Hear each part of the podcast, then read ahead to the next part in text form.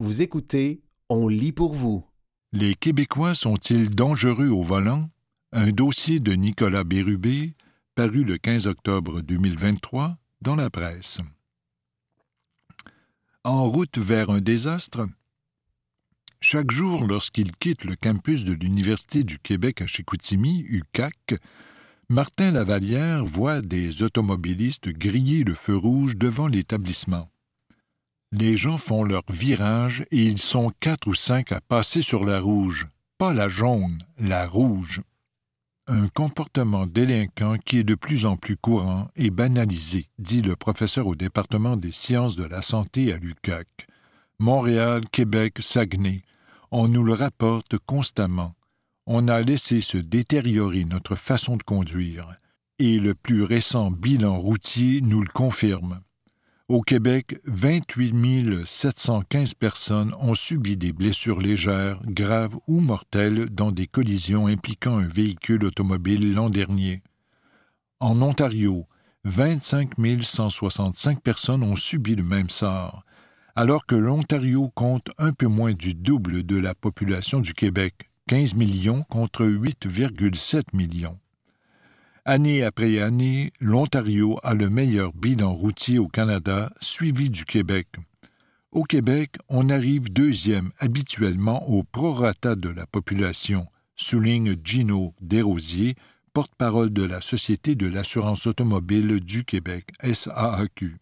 C'est donc dire qu'il y a 3300 collisions causant des blessures par million de personnes au Québec, contre 1680 par million en Ontario, les deux provinces plus populeuses au pays, et les proportions sont semblables pour les années 2021 et 2020. En Colombie-Britannique, on rapportait près de 17 000 blessés dans des collisions routières en moyenne depuis cinq ans, soit 3 400 par million de population. En Alberta, avec 16 000 collisions avec blessés depuis cinq ans en moyenne, ce taux était de 3 700 par million la même année. La question se pose les Québécois adoptent-ils volontairement des comportements qui font de la voie publique un endroit plus dangereux qu'en Ontario pour les gens qui s'y trouvent, ou bien sont-ils plus sujets à la distraction, tout le monde faisait des marches. Avec les confinements de la pandémie, un bilan routier plus positif semblait pourtant à portée de main. Le nombre de déplacements en véhicules motorisés étant directement lié à la dangerosité d'une route, la baisse du nombre de déplacements laissait présager une diminution des morts et des blessés graves dans les collisions. Or, ce n'est pas ce qui s'est produit. Marco Harrison, directeur de la Fondation CAA Québec et expert en sécurité routière, a été étonné de voir que le bilan des décès avait augmenté durant la pandémie. C'était l'époque où les gens étaient chez eux, où tout le monde faisait des marches, dit-il. Mais le nombre des morts dans les collisions n'a pas diminué, et celui des blessés graves n'a pas diminué beaucoup. On a été surpris, dit-il une étude réalisée par la Fondation pour la sécurité routière de l'American Automobile Association, A montré que la pandémie a essentiellement retiré les conducteurs prudents de la route, majoritairement des femmes, qui ont été remplacés par des conducteurs qui adoptaient des comportements plus à risque, jeunes hommes. Par exemple, les jeunes hommes sont deux fois plus susceptibles d'envoyer des textos au volant, sont 44% plus à risque de commettre des excès de vitesse sur les autoroutes et dans les rues résidentielles et sont 80% plus susceptibles de griller les feux rouges. Ils sont aussi près de trois fois plus susceptibles de conduire en état d'ébriété ou sous l'emprise de l'alcool une observation qui n'est pas propre aux États-Unis et qui a eu des répercussions même après la pandémie, dit M. Harrison. Ça confirme qu'il y a plus de comportements déviants. Dans 90% des cas, la collision est causée par un facteur humain. Elle est le résultat d'un geste posé par quelqu'un au volant. Au chapitre des décès et blessés graves, on est revenu dix ans en arrière, dit-il, ajoutant attendre de voir le bilan de l'année 2023 pour parler de série noire. Si 2023 a un mauvais bilan, là on est en mode désastre. Là, ça va être un électrochoc, dit-il. En savoir plus, source Société de l'assurance automobile du Québec. 95. Nombre de personnes tuées par des camions lourds, tracteurs routiers ou autobus au Québec en 2022. De ce nombre, 16 personnes étaient des occupants du véhicule lourd, tandis que 79 étaient des non-occupants. Il s'agit d'un bilan en augmentation. 24,2 Pourcentage des décès 95 sur 392 survenus en 2022 au Québec lors d'un accident impliquant un véhicule lourd. Vous écoutez, les Québécois sont-ils dangereux au volant? Un dossier de Nicolas Bérubé paru le 15 octobre 2023 dans la presse. Peu de constats d'infraction les études montrent qu'un conducteur québécois commet en moyenne 700 infractions au Code de la sécurité routière par constat d'infraction reçu. Le 700 inclut tout ce qui va à l'encontre du Code, même un changement de voie non signalé avec les clignotants, par exemple, dit Marco Harrison. Des impairs, on en commet beaucoup, et je m'inclus là-dedans. Conduire un véhicule, c'est l'une des choses les plus difficiles qu'on a à faire comme humain. Ça demande toute notre attention, c'est encore plus risqué pour quelqu'un qui est distrait. Pour Martin Lavalière, les automobilistes savent bien que les risques de recevoir un constat d'infraction sont faibles. Dans les faits, l'obligation d'adopter un comportement sécuritaire sur la route est facultative l'impunité ouvre la porte au comportement déviant, car on n'a pas l'impression qu'il y a de conséquences. Les gens se disent Je peux me permettre de brûler le feu rouge. Mais les conséquences, elles arrivent par la bande. On les voit dans le bilan routier qui est mauvais, dit Martin Lavalière. Le professeur aimerait que les véhicules automobiles puissent eux-mêmes donner des constats d'infraction à leurs conducteurs. Avec la technologie, ce serait assez simple. Avec le GPS, le véhicule connaît la limite de vitesse et sait si le conducteur ne la respecte pas. Les gens aiment blâmer les policiers quand ils reçoivent un constat d'infraction, mais là, ils ne pourraient s'en prendre qu'à eux-mêmes. Selon lui, les comportements délinquants sont trop tolérés au Québec. Conduire pas attaché, une bière entre les jambes, ça ne fait pas si longtemps que ça n'est plus accepté.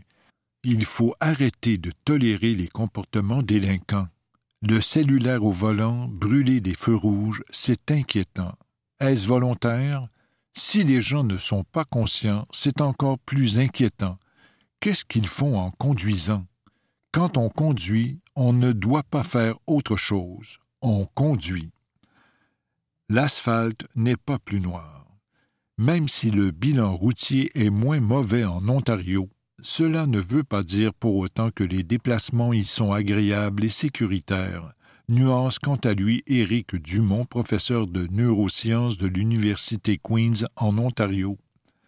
On entend souvent dire qu'en Ontario les automobilistes sont courtois avec les piétons.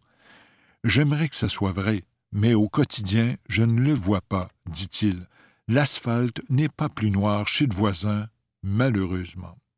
À Kingston, la ville où il habite, les automobilistes dépassent régulièrement la limite de vitesse autorisée et ne s'arrêtent pas pour laisser traverser les piétons, pas même les enfants qui se rendent à l'école. En février 2022, une fillette de 10 ans est morte après avoir été happée par le conducteur d'une camionnette Chevrolet Silverado devant son école primaire. Des rues larges et l'absence de saillies des trottoirs, et parfois de trottoirs tout court, encouragent la vitesse élevée, dit-il. Les gens roulent en fou dans des quartiers avec plein d'enfants pour gagner dix secondes on a demandé à la ville d'installer des dos mais elle ne veut pas. Elle dit que ça nuirait aux pompiers même si je n'ai jamais vu un camion d'incendie ici depuis des années. Pendant ce temps-là, mes enfants risquent leur vie tous les jours en se rendant à l'école, et je pèse mes mots. Quelques voies de sortie.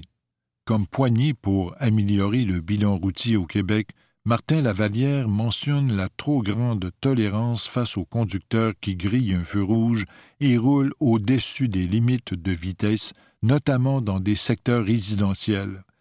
Il note aussi que le Québec demeure la seule province canadienne à ne pas avoir adopté de sanctions administratives pour les automobilistes ayant une concentration d'alcool dans le sang de 0,05 et plus. On le voit dans les provinces et les États où ça a été adopté. Le bilan de sécurité routière s'améliore et ça n'a pas fait fermer les bars et les restaurants. Mais au Québec, on ne veut pas le faire, constate le professeur au département des sciences de la santé à l'UCAC. L'expert en sécurité routière Marco Harrison est du même avis. Ce qu'il manque pour le 0,05, c'est la volonté politique. La mesure est impopulaire auprès des établissements de vente d'alcool comme les bars et restos, et leur lobby est très fort. Pourtant, l'offre de raccompagnement aujourd'hui est assez large à travers la province. Mardi, en réaction à la recommandation du coroner Yvon Garneau d'abaisser le seuil limite d'alcool dans le sang, le cabinet de la ministre des Transports, Geneviève Guilbeault, a d'ailleurs fait savoir qu'une révision de la limite d'alcool permise au volant n'est pas envisagée par notre gouvernement. La question de la distraction au volant doit aussi être prise en compte. Dans certaines régions du Canada, les décès dus à la distraction au volant ont dépassé en nombre ceux causés par la conduite en état d'ébriété, selon l'organisme Traffic Injury Research Foundation. Dans un sondage CAA réalisé en 2021, 47% des conducteurs ont admis avoir tapé ou utilisé la fonction de mémo vocal pour envoyer un message alors qu'ils conduisaient. De plus, l'explosion de la présence de technologies dans les voitures, des senseurs et des caméras jusqu'à l'écran central avec différents niveaux de navigation produirait le contraire de l'effet désiré et augmenterait la distraction des conducteurs, selon une étude de 2021 financée par l'American Automobile Association, AAA. L'organisme s'est rendu compte que, dans certains cas, les conducteurs passaient jusqu'à 40 secondes à regarder l'écran d'infodivertissement de leur voiture, alors que les risques de collision augmentent après 2,5 secondes sans regarder la route. Martin Lavalière note que cette technologie accentue le phénomène de bulle que vivent les automobilistes.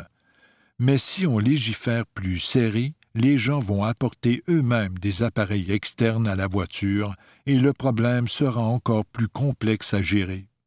Il faut trouver un juste milieu entre aide technologique et atténuation au maximum des distractions. Ce n'est pas chose simple le professeur aimerait inviter les automobilistes à se glisser dans la peau des autres utilisateurs de la route. Un véhicule, ça peut tuer quelqu'un. Donc, conduire un véhicule de plusieurs tonnes sur la voie publique vient avec des responsabilités. Il faut voir les dangers que l'autre perçoit. Le conducteur qui passe près des cyclistes, qu'est-ce que ça génère comme stress chez les autres? Il y a des conséquences à nos actions, mais des fois ce sont les autres qui les subissent. Respecter les autres, si ça prend une minute de plus par jour, je pense que c'est une minute bien investie. C'était Les Québécois sont-ils dangereux au volant? Un dossier de Nicolas Bérubé, paru le 15 octobre 2023 dans la presse. C'est salaud qu'on libère sans procès un texte de Stéphanie Grandmont paru le 14 septembre 2023 dans la presse. Révoltant. Le terme n'est pas trop fort pour dénoncer la vague d'arrêt du processus judiciaire qui permet à des agresseurs sexuels ou à des batteurs de femmes d'être libérés, sans aucune forme de procès. Le coupable, notre système de justice qui ne réussit pas à traiter les dossiers dans les délais acceptables établis par la Cour suprême en 2016 dans l'arrêt Jordan, soit 18 mois à la Cour du Québec et 30 mois à la Cour supérieure.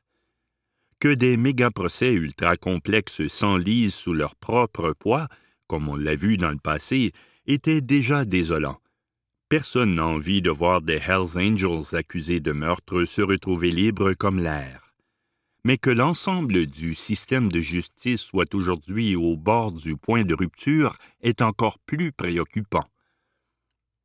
Et que des femmes qui ont puisé dans leur réserve de courage pour dénoncer leur agresseur se retrouvent abandonnées par le système a un goût particulièrement amer le directeur des poursuites criminelles et pénales, des PCP, a abandonné 165 poursuites entre le 1er mars et le 31 août à travers le Québec, mais principalement dans le district judiciaire d'Abitibi.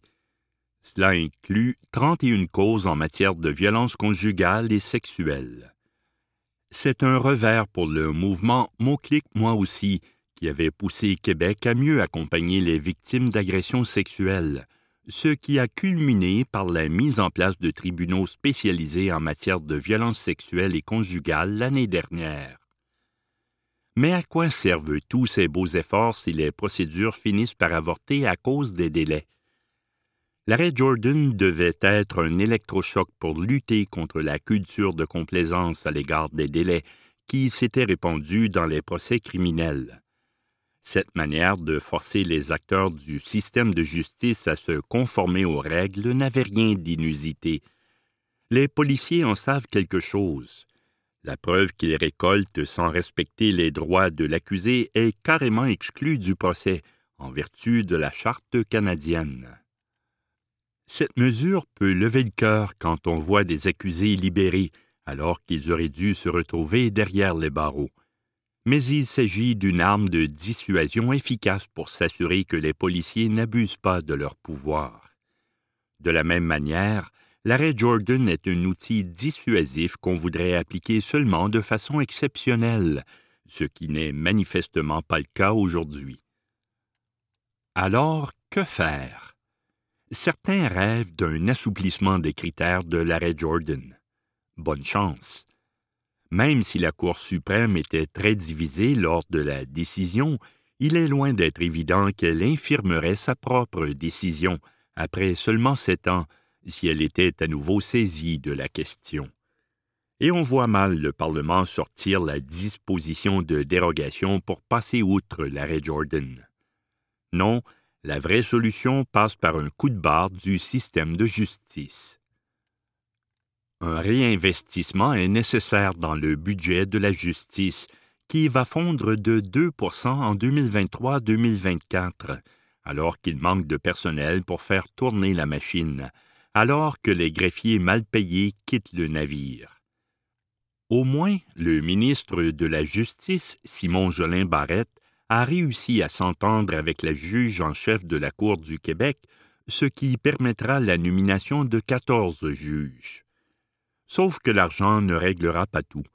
Embaucher, c'est bien beau, mais on se retrouvera dans le même cul-de-sac si le système de justice ne se remet pas en question. Comment? D'abord, en éliminant les procédures inefficaces et en optimisant les ressources. Par exemple, on pourrait confier davantage de responsabilités aux greffiers spéciaux afin de décharger les juges. Ensuite, en rendant plus techno les palais de justice, où l'on perd un temps fou à chercher les dossiers papier. N'y aurait-il pas moyen d'accélérer le projet Lexius de numérisation des dossiers qui accusent du retard? Enfin, en déjudiciarisant plusieurs problèmes sociaux touchant des clientèles vulnérables qui se retrouvent en cours à répétition pour des délits qui ne menacent pas la sécurité publique, comme voler de la nourriture à l'épicerie ou boire de l'alcool dans un parc. Le problème est de taille. Les tribunaux sont accaparés par cinq types d'infractions vol, conduite avec facultés affaiblies, défaut de se conformer à une ordonnance du tribunal, voie de fait simple et manquement aux conditions de probation. Ces infractions représentent presque la moitié, 47 de toutes les causes, selon Statistique Canada. Libérons les juges de ces cas qui peuvent être mieux traités autrement. On pense à la justice alternative ou à la déjudiciarisation pure et simple de cas mineurs. Cela laissera le temps aux juges de se concentrer sur l'essentiel, à commencer par les meurtriers et les agresseurs. Ceux qui tirent à boulet rouge sur l'arrêt Jordan se trompent de cible. C'est le système de justice qui doit être réformé. La position de la presse. L'argent ne réglera pas tout. Le système de justice embourbé dans les délais doit se remettre en question s'il ne veut pas perdre la confiance du public. C'était Ces salauds qu'on libère sans procès, un texte de Stéphanie Grandmont paru le 14 septembre 2023 dans la presse. Un don de sang comme cadeau des fêtes. Un texte de Jean-Philippe Descaries paru le 19 décembre 2023 dans la presse. Emma Québec célèbre cette année son 25e anniversaire.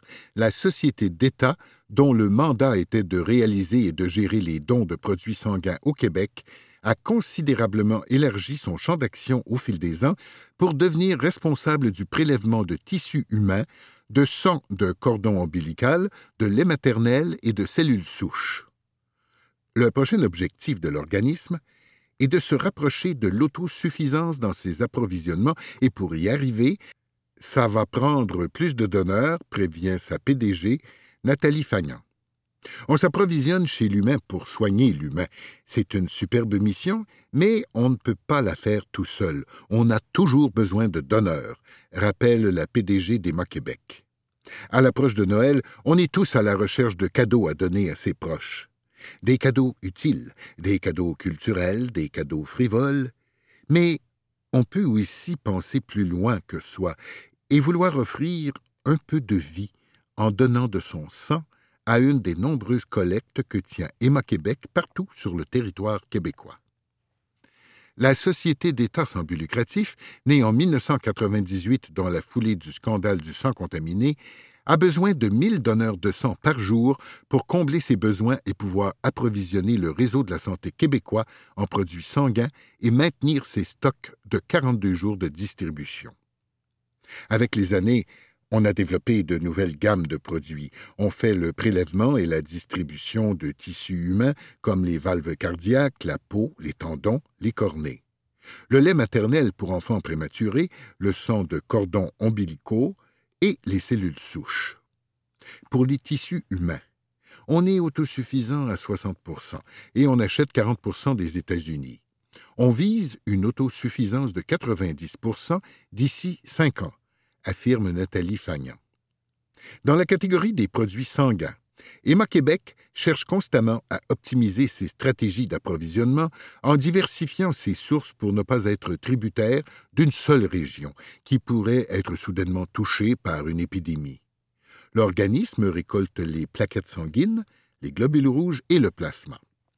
Emma Québec peut compter sur un réseau de plus de 200 000 donneurs de sang et sur 11 cliniques permanentes pour les accueillir dans toutes les régions du Québec, en plus d'organiser des collectes mobiles dans les entreprises et lors d'événements spéciaux comme la collecte de sang du Canadien de Montréal. On réussit à combler 70% de tous nos besoins en produits sanguins, mais on va offrir prochainement de nouvelles cliniques permanentes parce qu'il y a plus de demandes pour certaines catégories de produits, dont le plasma, explique la PDG d'Emma Québec. Des produits et des besoins qui évoluent. En 2013, Emma Québec prélevait du plasma auprès de 13 000 donneurs par année. En 2023, le nombre s'élève maintenant à 130 000 donneurs. Le plasma est fractionné et sert à la fabrication d'immunoglobulines, qui sont de plus en plus utilisées comme anticorps pour les personnes immunosupprimées ou qui sont atteintes d'un cancer. Présentement, on est autosuffisant à seulement 31% Notre plan vise à atteindre 42% mais On veut en faire plus parce que le Québec est un grand consommateur d'immunoglobulines, expose Nathalie Fagnan. Heureusement pour Emma Québec, un donneur peut revenir tous les six jours pour donner son plasma, contre un délai de 56 jours lorsqu'il s'agit d'une transfusion sanguine pour un homme ou de 84 jours pour une femme. Un donneur, habitué d'Emma Québec, est rendu à 1057 dons de plasma. L'opération de fractionnement du plasma sera aussi facilitée prochainement puisque le fabricant espagnol Grifols Plasma est en train d'aménager une usine de fractionnement dans l'arrondissement de Saint-Laurent, qui sera opérationnelle d'ici 2026. À l'heure actuelle, le plasma d'Emma Québec est envoyé en Europe pour être fractionné avant de revenir au Québec sous forme de bouteilles d'immunoglobulines. Pour orchestrer tous ces prélèvements sur l'ensemble du territoire, Emma Québec compte sur une équipe de 1600 personnes, dont 600 à ses laboratoires de Montréal et près de 500 à Québec. Les autres employés sont sur la route ou dans les centres permanents de dons. À Montréal, nos équipes travaillent dans les laboratoires pour faire des analyses et gérer les stocks de sang et de produits sanguins. On a une équipe dédiée de 50 chercheurs, précise la présidente. Emma Québec est autofinancée à 87% par la vente de ses produits sanguins, de ses tissus humains ou du lait maternel qu'elle distribue aux établissements québécois de santé. Son budget est de 440 millions. On est là pour assurer la sécurité de nos produits et celle de la population québécoise. On prend notre rôle très au sérieux et on travaille en relation constante avec Santé Canada, ajoute Nathalie Fagnan. La PDG d'Emma Québec a un parcours atypique. CPA de formation, elle a travaillé durant 20 ans chez Publicis comme chef de la direction financière avant d'être chef des opérations chez Raymond Chabot, puis de retourner durant trois ans comme chef des opérations de Publicis America à New York. Elle est également membre du conseil d'administration de la presse. Je viens un peu du champ gauche, mais j'ai été happé par Emma Québec, sa mission et les gens qui y travaillent. J'ai été nommé il y a cinq ans pour un mandat de trois ans, qui a été renouvelé pour cinq ans. On met sans cesse l'organisation à niveau pour pouvoir faire face à toutes les situations, comme ça a été le cas durant la COVID-19. On a une grande responsabilité et on prend ça au sérieux, insiste Nathalie Fagnan. C'était Un don de sang comme cadeau des fêtes, un texte de Jean-Philippe Descaries, paru le 19 décembre 2023 dans La Presse.